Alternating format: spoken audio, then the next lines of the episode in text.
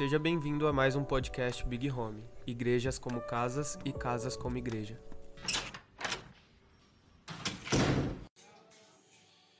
Vamos lá, Tiago 1. A carta de Tiago, esse Tiago aqui é o irmão de Jesus e uma das evidências que ele é o irmão de Jesus é o começo da carta. E esse irmão de Jesus é um dos que talvez desacreditaram de quem Jesus era. Só que depois veio a encontrar Jesus ressurreto, como a própria Bíblia diz, e passou a crer. E o mais legal dessa carta é que a intenção de Tiago é instruir as tribos que estão nessa, nessa algumas traduções vão usar a palavra diáspora, mas que estão espalhadas nas nações, coisas práticas. Por quê, Bárbara? Existia um problema, algo que era, quando o povo foi espalhado na terra, eles começaram a se contaminar. E Tiago então começa a escrever uma carta que talvez não tenha os maiores segredos sobre eclesiologia, talvez não tenha os maiores segredos sobre teologia, talvez não tenha os maiores segredos sobre ramartiologia, mas compila coisas práticas. E por isso que Tiago vai usar elementos tão naturais.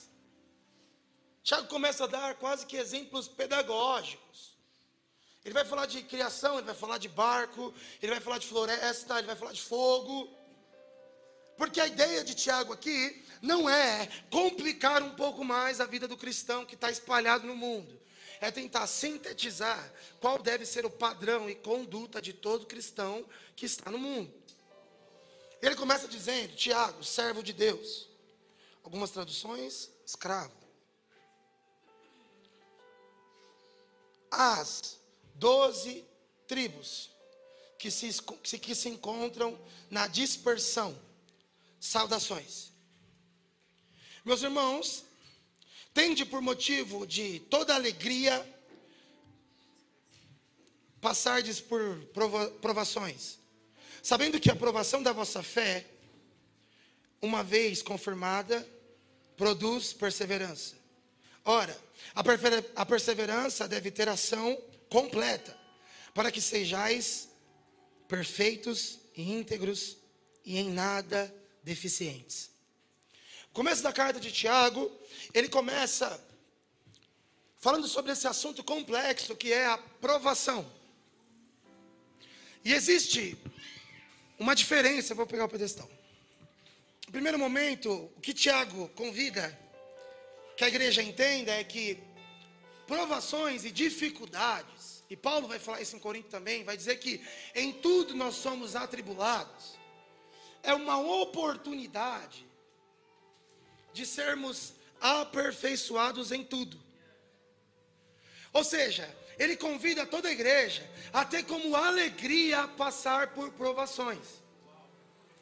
E é como se ele tivesse afirmando, Rafão, quando você estiver passando por uma aprovação, quando tiver difícil as coisas, fica feliz, porque a vida está promovendo para você a oportunidade de tirar uma deficiência. E ele vai lá e diz ainda, porque essa aprovação, essa prova, essa poda que você passa, ela vai fazer com que você se torne totalmente íntegro. Ou seja, não existe uma área sequer da nossa vida que não vá passar fogo. E o que Tiago está dizendo é: a sua esposa ser quem ela é, não é a autorização para você parar de assistir a mão de Deus operando dentro do seu casamento. Ou seja, a sua esposa e eu falo isso com propriedade, ela vai promover para você ambientes desconfortáveis. Ela vai promover para você questionamentos desconfortáveis. E mais do que isso, o casamento de vocês, só de existir, vão, vai passar por fogo, vai passar por provação. Mas começa a assistir a provação, não como um sinal de que algo está dando errado, mas como um sinal de que Jesus está com, convidando a sua igreja a arrumar as áreas que estão atrasadas. Pensa comigo. Provação financeira. De repente a gente começa a ficar muito apertado. E a gente começa a falar que está muito difícil. E a gente começa a ficar muito triste. Só que o convite é: que tal olharmos para agora, para essa aprovação, como um convite de Deus, dizendo: vamos tirar o atraso, para que você seja totalmente íntegro.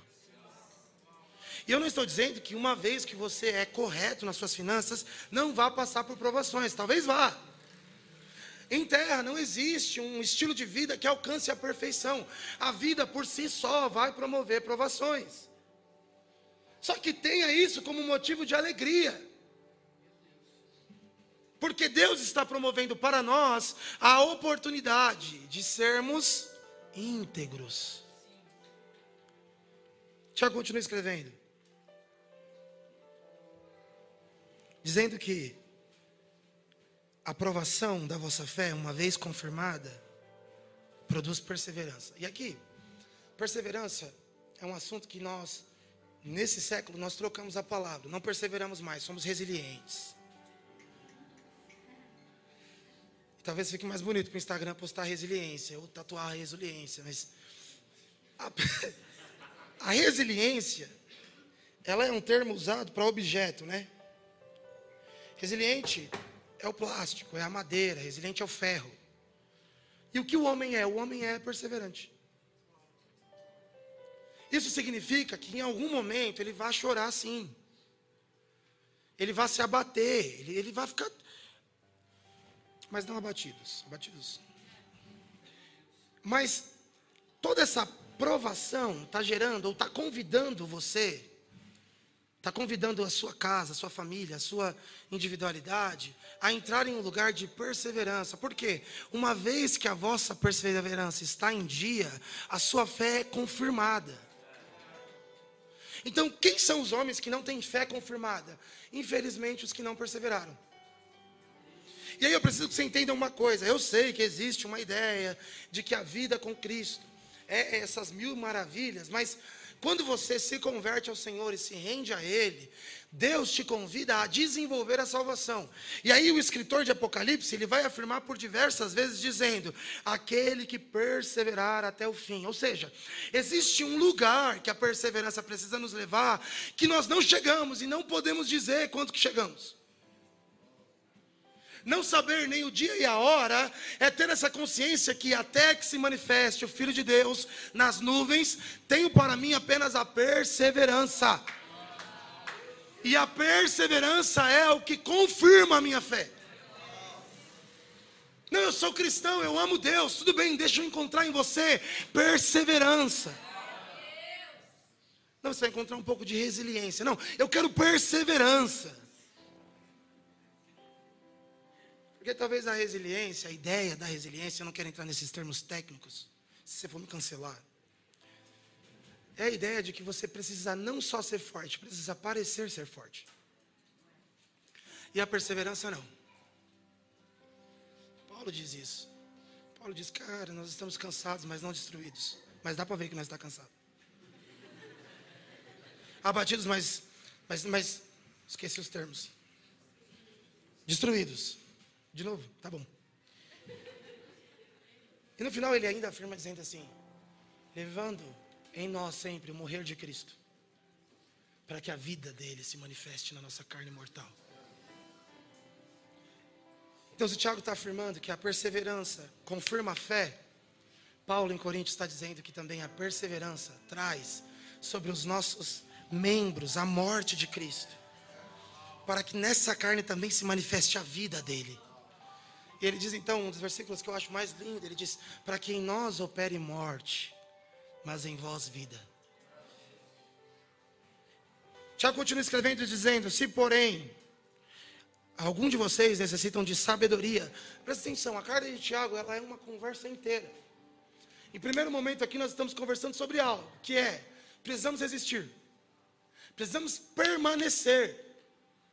E Wes, por que você está terminando a série Cultura com isso? Por quê? Na cultura é difícil permanecer. No meio da coisa é difícil permanecer, mas de verdade, não existe fala, não existe post no Instagram, não existe nada que você cante que afirma que você crê a não ser a perseverança. Ah, mas falou bonito sobre isso, falou bonito, mas tem perseverança, porque segundo Tiago, ela confirma a fé. Ou ela é o fruto da fé confirmada. Alguns de vocês, se vocês precisam de sabedoria, peçam a Deus, que a todos dá liberalmente e em nada. Deixa eu ler nessa outra tradução. O 5. Se porém algum de vocês necessita de sabedoria, peça a Deus, que a todos dá com generosidade e sem reprovações, e ela lhe será concedida.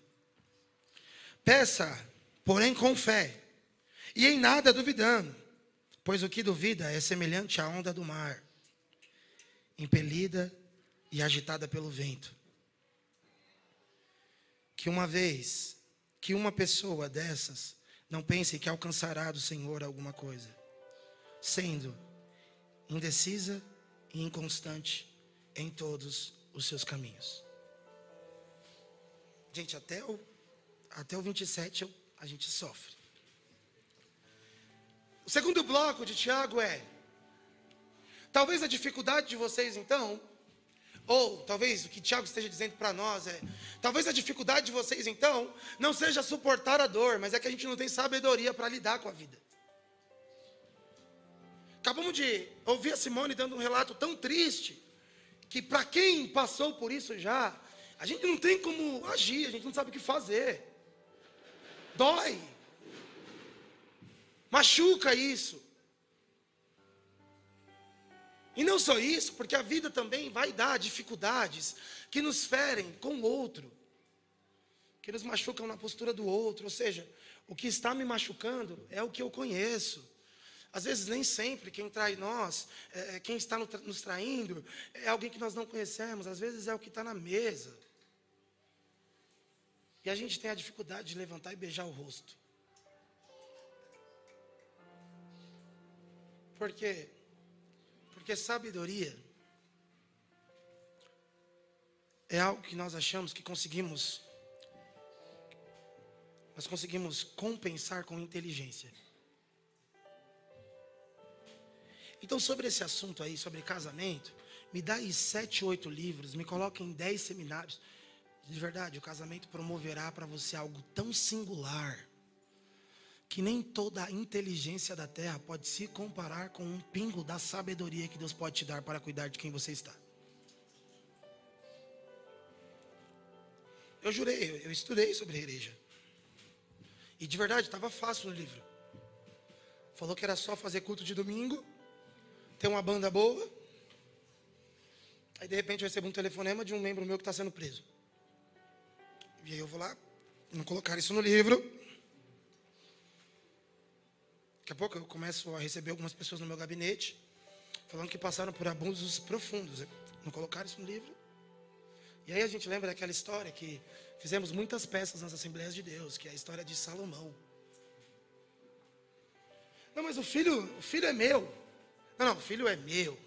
Não, o filho é meu. E eu com a espadinha assim. E a Tamara gritando: É meu, meu filho estava vivo. E a minha espada de plástico aqui. E uma boneca.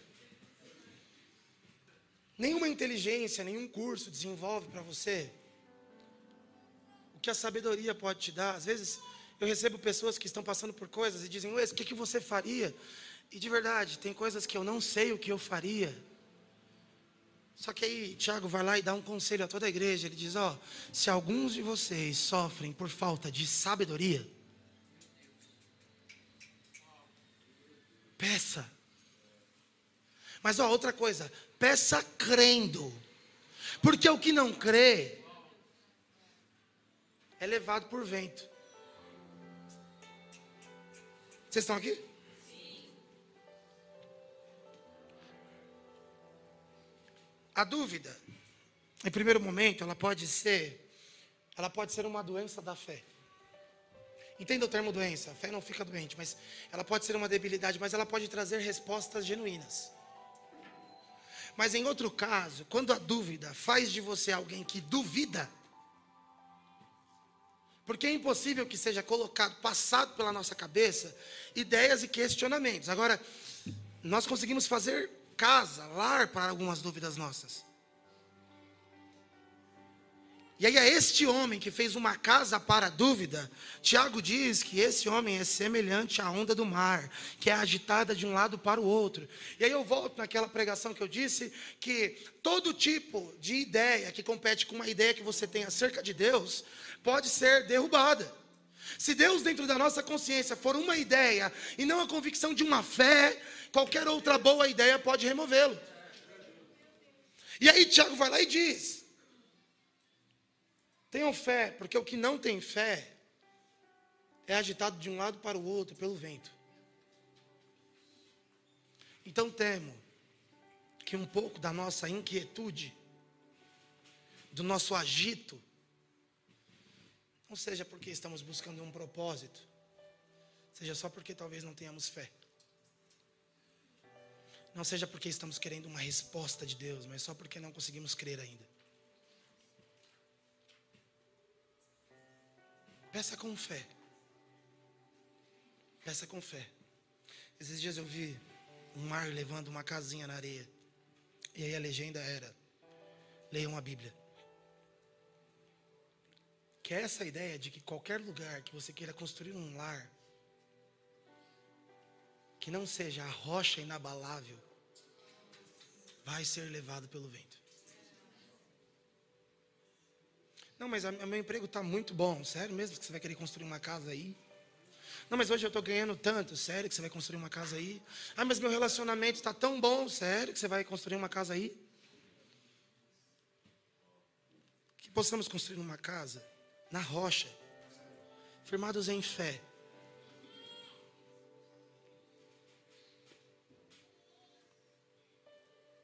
E por último, no versículo 8, ele diz: No 7. Que uma pessoa dessa não pense que alcançará alguma coisa do Senhor. Sendo indecisa, fala comigo, indecisão. Fala comigo, inconstância. Fala comigo, em todos os seus caminhos. Tiago está afirmando que todo homem indeciso e inconstante não alcança. E ele está afirmando, ele está dizendo, vocês precisam ter fé.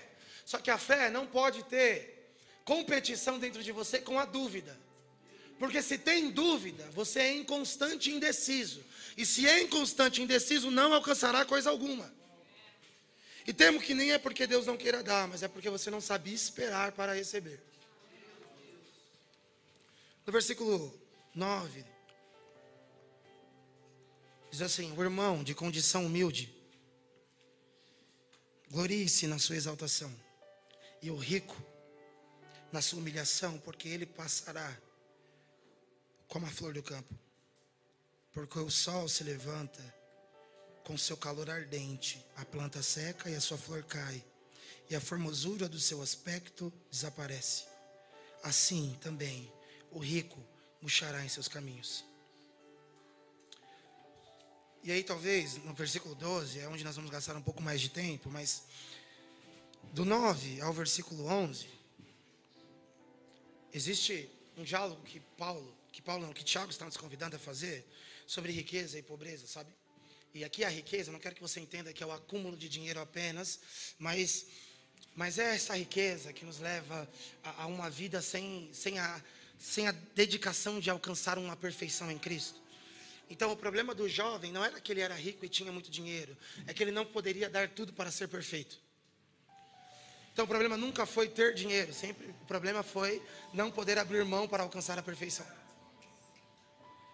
E aí, ele vai lá e diz que todos esses homens que parecem que têm possibilidades a partir do seu dinheiro são como uma erva que, quando o sol nascer, secará e murchará. Amigo, o que eu estou querendo te dizer, parece que eu estou sendo muito duro, mas é, é muito bom nós desejarmos os lugares mais legais. Mas de verdade, a pessoa mais poderosa não passa de uma erva, que quando o sol nascer, murchará. Pois, mas quer dizer que. Não, não, não, não quer dizer nada disso. Só quer dizer que ele não deve ter tudo que nós deveríamos dar ao Senhor. E como eu disse no domingo passado, a igreja também não deve tratar este como maior. Os primeiros assentos não tem que ser destes. O púlpito não tem que ser destes. Por quê? Porque riqueza não é padrão de aprovação diante de Deus. Até o homem que. Se, se riqueza fosse padrão de aprovação diante de Deus, todo rico seria salvo. Mas a própria Bíblia diz que existe uma dureza no coração do rico. E aí a gente entra em uma confusão aqui, porque eu não, eu não quero fazer voto franciscano, sabe? Eu não estou falando que nós, como igreja, nós temos que fazer um voto com a miséria. Mas eu quero te convidar a um raciocínio lógico, que é: todo homem que não precisa, não busca. E por isso que a Bíblia e o Novo Testamento e os evangelhos são baseados nas histórias de homens que ou eram cegos, ou eram pobres, ou eram coxos. E talvez um dos principais da época que foram atrás de Jesus era porque sua filha estava doente.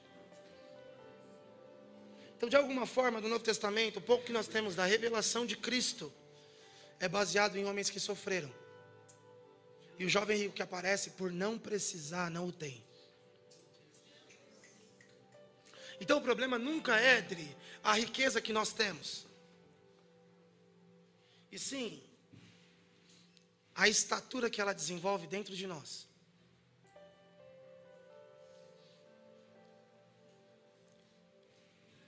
Se conseguirmos ser, como eu disse no começo, homens que têm projeto para o crescimento que nós temos, certamente sempre precisaremos de Deus.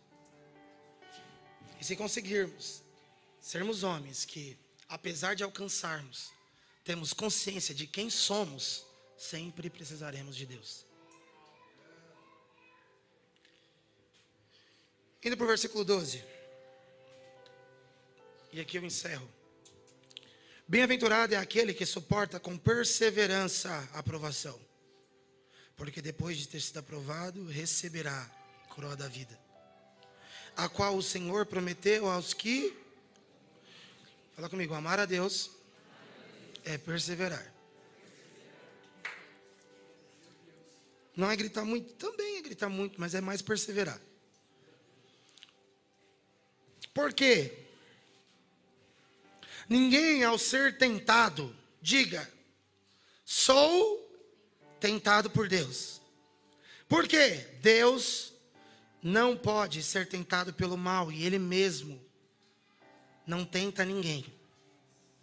Ao contrário, cada um é tentado pela sua própria cobiça. Quando está, o atrai e o seduz.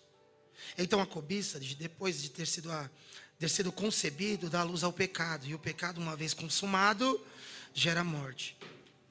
Não se engane, meus irmãos. Toda boa dádiva e todo bom perfeito, todo dom perfeito, vem lá do alto descendo do Pai das luzes, em quem não pode existir sombra de variação ou de mudança. Pois, segundo o seu querer, ele nos gerou pela palavra da verdade, para que fôssemos como as suas para que fôssemos como que primícias das suas criaturas. Esse talvez seja a parte principal do que eu estou querendo conversar hoje. Existem Duas coisas que é colocado aqui. A primeira é provação e a segunda é a tentação. E a provação, como nós já conversamos, a provação ela é vencida pela perseverança. Ou seja, às vezes vai apertar muito, às vezes vai ficar muito difícil, mas a gente vai perseverar. E quando a gente estiver muito triste, querendo desistir, alguém vai mandar alguma coisa dizendo tudo passa. É só uma fase. Você vai ler em algum lugar. Hein? Tudo fala. Vai passar dentro do carrão, vai ver um muro escrito tudo passa. Depois uma amiga sua vai passar com a camisa escrita, é uma fase. Então beleza, então vamos aguentar aqui. A gente não tem crise em aguentar. A gente começa a mandar mensagem para o discipulador, começa a ligar para o pastor, ó, tá difícil, e é muito bom isso. Eu vivi isso um pouco tempo atrás, com o próprio Eli. Cara, me mandou um áudio, cinco minutos, um podcast. Mas o que era isso? Era o Eli passando por uma aprovação. E que sejamos assim então, que quando estivermos passando por uma aprovação, a gente tenha a disposição, não a resiliência de ser forte, não, é a vulnerabilidade de entender que persistir, perseverar, não quer dizer que não devemos chorar, não quer dizer que não podemos ser tristes, não quer dizer que não vá doer. Por isso temos uns aos outros para como Hebreus diz em Hebreus 3, possamos exortar uns aos outros mutuamente, porque essa é a comunhão. E aí, a fé vem pelo ouvir e ouvir a palavra de Deus, mas presta atenção em algo. Quando nós nos abstemos da mesa da comunhão, e a comunhão, aqui eu gosto muito de uma definição do Ângelo Basco, ele deu muito tempo atrás, quando eu vi ele lá em 2010, não sei quando foi. Que o que é a comunhão? A comunhão não é conversar muito. A comunhão é como aqueles anjos que estão em cima da arca da aliança, que tem asas e joelhos alinhados. E naquele meio ali acontece comunhão. Comunhão não é partes terrenas alinhadas. Comunhão é eu e o Jeff conversar bastante sobre a vida. Comunhão é tanto os nossos joelhos quanto as nossas asas estão alinhadas. Ou seja, tanto a nossa vida terrena quanto a nossa vida espiritual está alinhada. Aí no meio de nós tem comunhão. É ali que o cordeiro desce. Mas por não termos comunhão, e por não darmos a oportunidade da Bíblia se cumprir em nós, como diz uma, um hino antigo, em tudo, amiga, se cumpre a Bíblia. Existem amigos mais chegados que irmãos. Por não darmos, vocês não conhecem? Elaine Martins, velho. Vem, Elaine Martins, você que tem sempre uma palavra.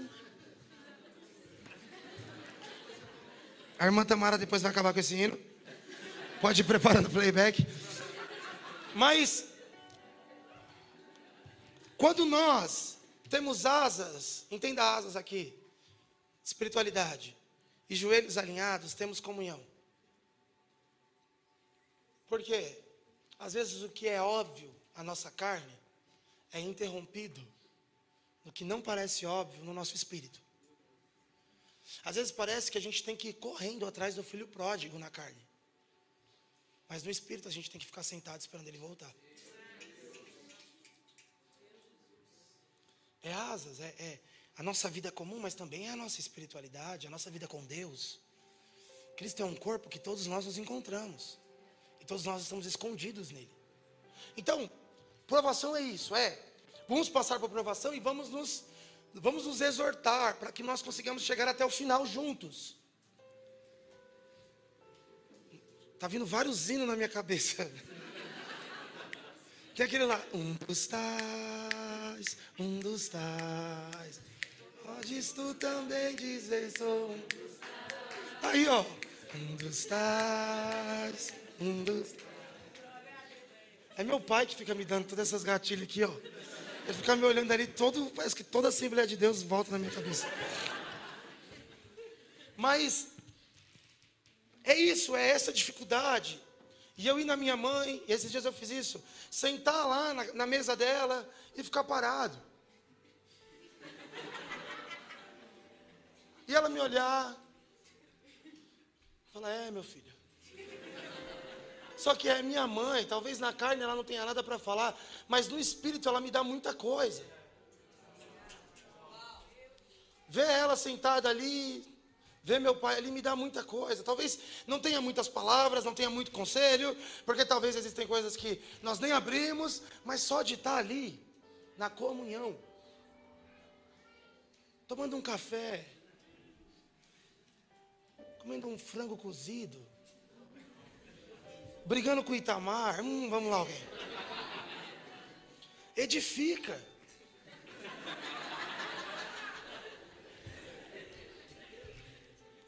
ajuda, sabe? E às vezes algumas pessoas vão lá em casa e elas, eu estava falando isso por hora esses dias. Nós queremos então criar atividades. Nós vamos na casa do ex e aí, o que a gente vai fazer? Tem nada para fazer? Então me dá a vassoura. Aí limpa a casa toda e fica assim.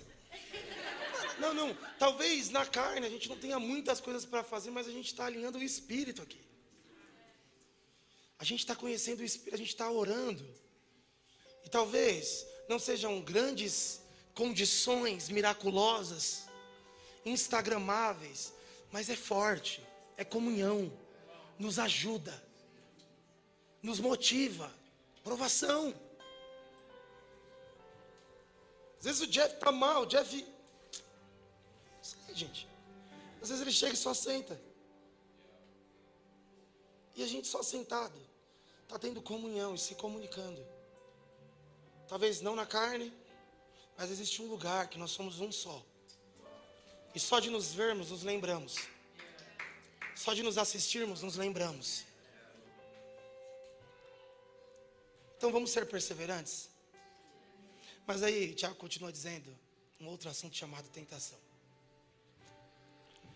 E a tentação é uma coisa um pouco mais delicada. Porque você não pode tratar a provação como tentação. E nem tratar a tentação como provação. O que é a tentação? É o exato lugar que se promove diante de você em que a concupiscência vem para fora e o engodamento dos olhos aparece. Ou seja, vão existir momentos na nossa vida que nós vamos nos deparar com uma realidade que move dentro de nós algo, uma, um impulso que nos motiva a fazer o que não devemos fazer. E nós não devemos olhar uns para os outros e dizer, é uma prova que temos que passar. Nós não devemos olhar uns para os outros e dizer, Deus está me colocando nisso. Porque Deus não está promovendo para os seus filhos oportunidades de queda. O homem caído promove para si mesmo as suas próprias provações. Melhor, as suas próprias tentações. Então saiba em Deus. Ter lombos cingidos de pureza. Ter uma alma que é purificada pela obediência da verdade, como disse Pedro. E andar de uma forma em que você se conhece ao ponto de entender, isso me tenta. Porque, gente, parece ser mágico ser rei de Israel. nós nascemos para isso, nós nascemos. Se você conversasse com Davi, ele diria: Eu nasci para isso. Qual é o seu propósito de vida? Eu nasci para isso. Mas, Davi, você vai passar por muita provação. Não, não, eu sei passar por provação. Vamos ler Salmos lá, que eu vou, vou te ensinar a passar por provação. Só que, Davi, tudo bem, você é resolvido em provação, mas e tentação? Quando você andar na varanda, lá, aquele momento, você consegue se situar. Você consegue entender que aquilo ali, quem está promovendo, não é nada celestial. E na realidade, o que está promovendo aquilo é o engordamento dos seus olhos, é a concupiscência da carne. Porque tem uma hora que nós achamos que nós somos tão crentes, tão crentes, tão crentes, que até o que a gente está fazendo de errado está em Deus. A gente está tão de Deus, tão de Deus. Não, não, não, a gente ama muito Jesus. Nossa, cara, Jesus está fazendo algo lindo. E aí a gente começa a notar que a gente está fazendo uma casa na tentação e está dizendo: não, não, Deus tem um plano aqui. E a gente chega ainda diante de Deus e diz: Deus, o Senhor está me tentando, mas eu te amo muito mais. Ninguém, ninguém sendo tentado, diga que está sendo tentado por Deus. Deus não pode ser tentado e Deus não está tentando ninguém.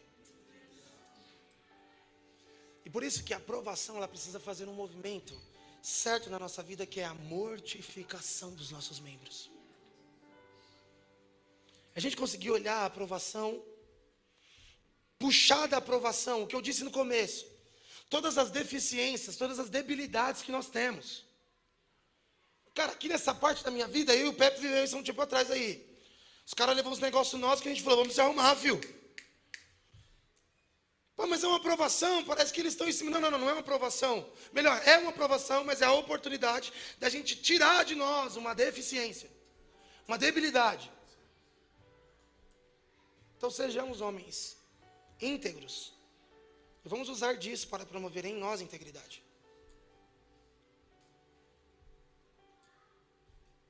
Algumas provações vão surgir para arrumar algumas coisas. E é bom que sejamos sábios para nos lidarmos com isso. Para entendermos, ó, é, talvez eu estou passando por isso, mas é porque eu de fato preciso arrumar essa parte aqui da minha vida. E eu não posso perder essa janela de Deus para me arrumar isso. Vai doer, vai ser estranho, vai ser difícil, mas eu tenho que arrumar. Ok? Então, às vezes, não é achar uma coluna para chorar, às vezes é achar uma coluna para derrubar tudo. Mas e a tentação? Deus não tenta. Então, que o Senhor nos dê a sabedoria de saber quais são os limites que temos que ir. E quais são os padrões que nós temos que ter. Coisas que precisamos colocar na nossa vida como como um padrão, é, não, daqui para frente eu não vou, porque daqui para frente isso me tenta. E eu não me sinto. Imagina, gente, quando o, o Jesus precisa ser escondido pelo seu pai, porque o rei da época, o imperador da época quer matar as crianças. Imagina a ideia de você falar, estou com o filho de Deus no braço, e ter que ter a consciência de que o filho de Deus, enquanto não pode se proteger, precisa ser escondido. E existem diversas áreas da sua vida que você está dizendo, eu tenho uma palavra para isso, mas se você não pode se defender lá, se aquilo ainda pode te matar, se esconda. Porque vamos chamar de bênção o que é o promotor da nossa morte. Mas eu tenho uma palavra para esse destino, mas ainda não é chegada a hora. E o que diz isso? A estatura. Por isso que calcular o preço é algo muito importante. Não, mas eu vou chegar, eu vou fazer, eu vou acontecer. Tudo bem, faça, aconteça, chega, se envolve, se embola, mas, sobretudo, tenha consciência que, enquanto ele não pode dizer por si, ele precisa ser escondido.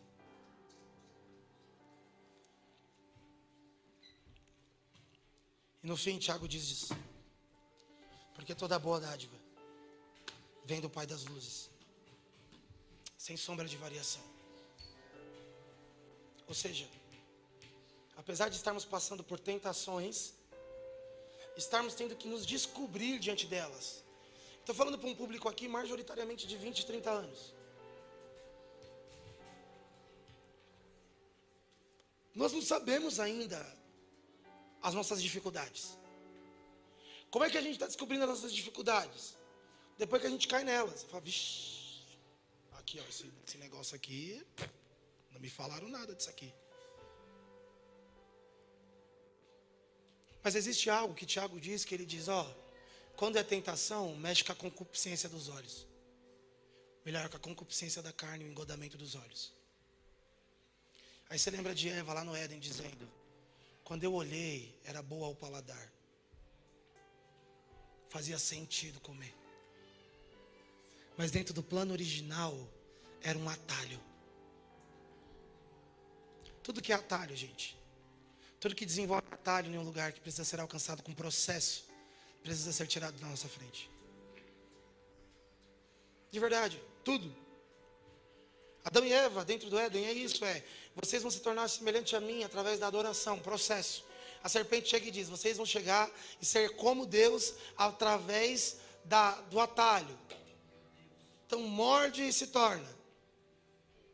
E desde então o homem está fugindo do processo, querendo alcançar o resultado.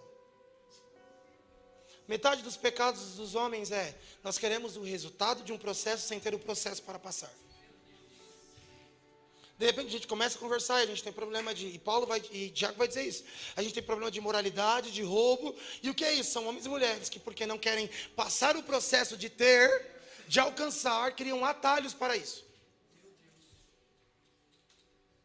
Só que aí Tiago termina dizendo, ele não termina, mas esse bloco que nós lemos, ele, ele conclui dizendo, mas sobretudo existe uma boa dádiva vindo de Deus. Existe algo que vem de Deus e esse algo que vem de Deus, ele tem algumas características. Quais? Não tem sombra de variação. E é bom. Aí eu te convido, no final dessa série, a entender que se envolver no meio da cultura, ser missional, é lidar com tudo isso que a gente está falando aqui agora. É lidar com dúvidas, é lidar com ventos, é lidar com oportunidades, provações, tentações, mas, sobretudo, é não esquecer que existe uma boa dádiva vindo de Deus. E se você tem o Espírito que ressuscitou Jesus entre os mortos, com certeza ele testifica, ele te informa quais são essas dádivas. Como eu disse no domingo passado, eu sinto com diversos jovens que dizem que não acreditam mais na igreja, que a igreja é religiosa demais, que a igreja, ah, a igreja é tudo igreja. Será que você está desconfiando da natureza da coisa que Deus deixou e não foi destruída por nada ao longo da história. Você acha mesmo que agora, em 2022, a sua opinião chegou como uma novidade sobre a igreja? Como eu disse no domingo passado, até o Estado sabe que nós não vai sair. Até os países perseguidos sabem que vão perseguir, mas vai ter. E aí chega um jovem brasileiro que estudou teologia, exatos, dois domingos da escola dominical, olha para nós e diz assim: Eu não acredito na igreja. Sério que você não acredita nessa boa dádiva de Deus? Que ao longo da história não tem sombra de variação? Talvez devem ter usado o nome da igreja para algumas coisas assim, mas mas eu ainda consigo reconhecer no fio da história o presente de Deus aos homens. E de alguma forma esse presente chegou até nós. E não pode ser tido como algo que é volátil, como algo que é temporário. Quando o sol nascer, quando o sol da justiça aparecer, tudo que nós construímos vai ser seco. Todas as nossas ervas e flores que nós cultivamos vai ser seco. O sol vai secar tudo. E só restará uma coisa: a igreja e o seu noivo. Tende, por motivo de muita alegria, passardes por provações. Consegue falar isso para a pessoa do seu lado? Fica feliz por ser provada.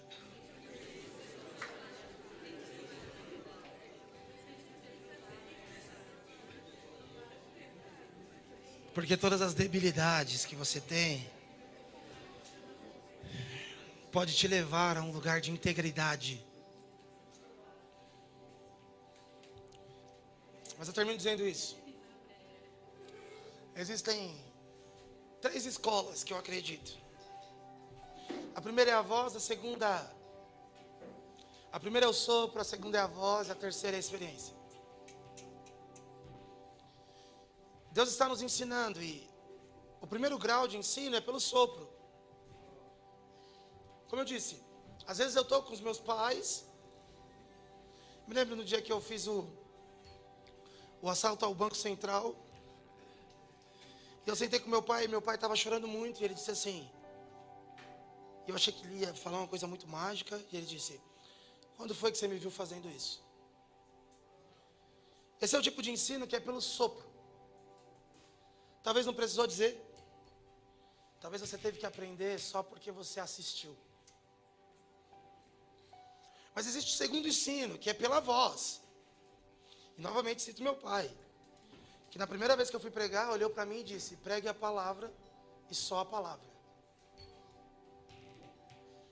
E aí existe a terceira escola, que é a experiência que é quando o sopro não foi sentido, a voz não foi ouvida. Mas ainda assim precisa ser ensinado. E é quando nós passamos por coisas na nossa vida que precisam nos esticar, só que não precisavam custar tanto.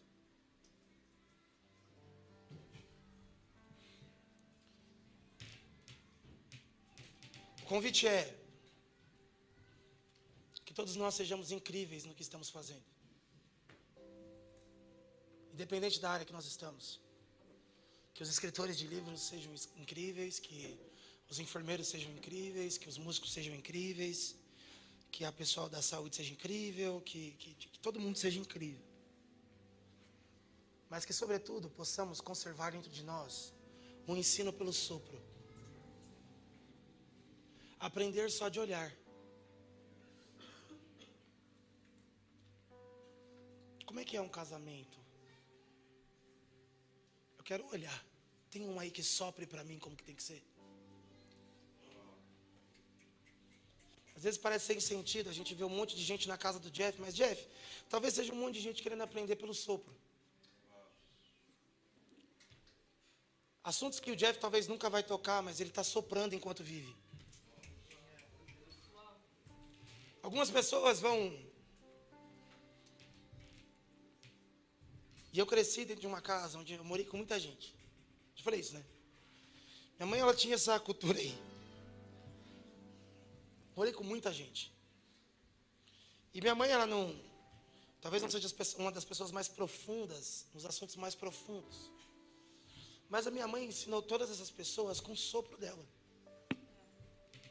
E a ONG Celeiro de Paz nasceu porque eu fui soprado pela minha mãe. Porque o sopro está ensinando. Assistir alguém se mover ensina, é pedagógico. Quando a gente está olhando e falando, fica perto, a gente está dizendo, oh, começa a aprender com sopro também, com vento que passa. Começa a aprender com, com o jeito que faz. Mas também, quando você estiver lá estourado, quando eu digo estourado, eu não digo famoso ou rico, eu digo numa fase boa. É que você se olhar e falar, eu nem preciso mais de Deus aqui. Que você saiba então ouvir voz, já que não pode sentir sopro. Que não seja como que o homem que Paulo diz em Timóteo, o homem que resiste à palavra. Os homens que em cultos como esse até me ouvem, mas não me ouvem. Homens e mulheres que num culto como esse, eles até veem minha boca mexendo, mas não conseguem entender o que eu falo. Porque então a voz também já não alcança mais o coração. É como passar o dia e não conseguir ver a mão de Deus em nada do que você está fazendo ou vivendo. É como ir trabalhar e achar que o seu emprego é fruto da sua competência. Ou achar que as oportunidades que estão surgindo é porque matematicamente você calculou que seria isso. Aí de repente a voz também não chama. Aí a gente precisa então arquitetar a casa para receber só os homens que são fruto das experiências. E experiências que às vezes não tem dó de nós. Quebra.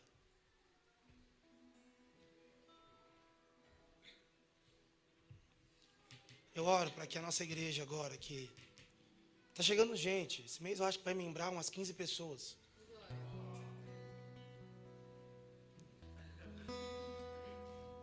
Tá todo mundo chegando e é bom isso. Mas eu nunca quero ser como Big Home, alguém que põe tetos. O cria está chegando também, o cria. Eu não quero ter que chegar e falar assim: não, não, não faz isso não. Isso aqui, pelo amor de Deus, não faz isso. Não. Como eu disse na pregação online, eu não quero que vocês vivam tensionados para funcionar. Que vocês vivam livres para dar frutos. E como é que dá fruto? Estando ligado à árvore. Então eu oro para que todos vocês, inclusive eu, possamos aguçar dentro de nós, enquanto nós estamos vivendo essa experiência terrena, a sensibilidade ao sopro, a sensibilidade à voz, e se houver alguma experiência, que possamos responder rápido a ela. Homens que respondem rápido. Homens que, sobretudo, são igreja. São corpo, são povo e são templo. Se você for anotar alguma coisa dessa série, no começo do ano, é, na série Cultura eu aprendi que eu sou corpo, eu sou povo, eu sou templo. E que eu preciso estar sensível ao assopro, à voz e responder rápido à experiência.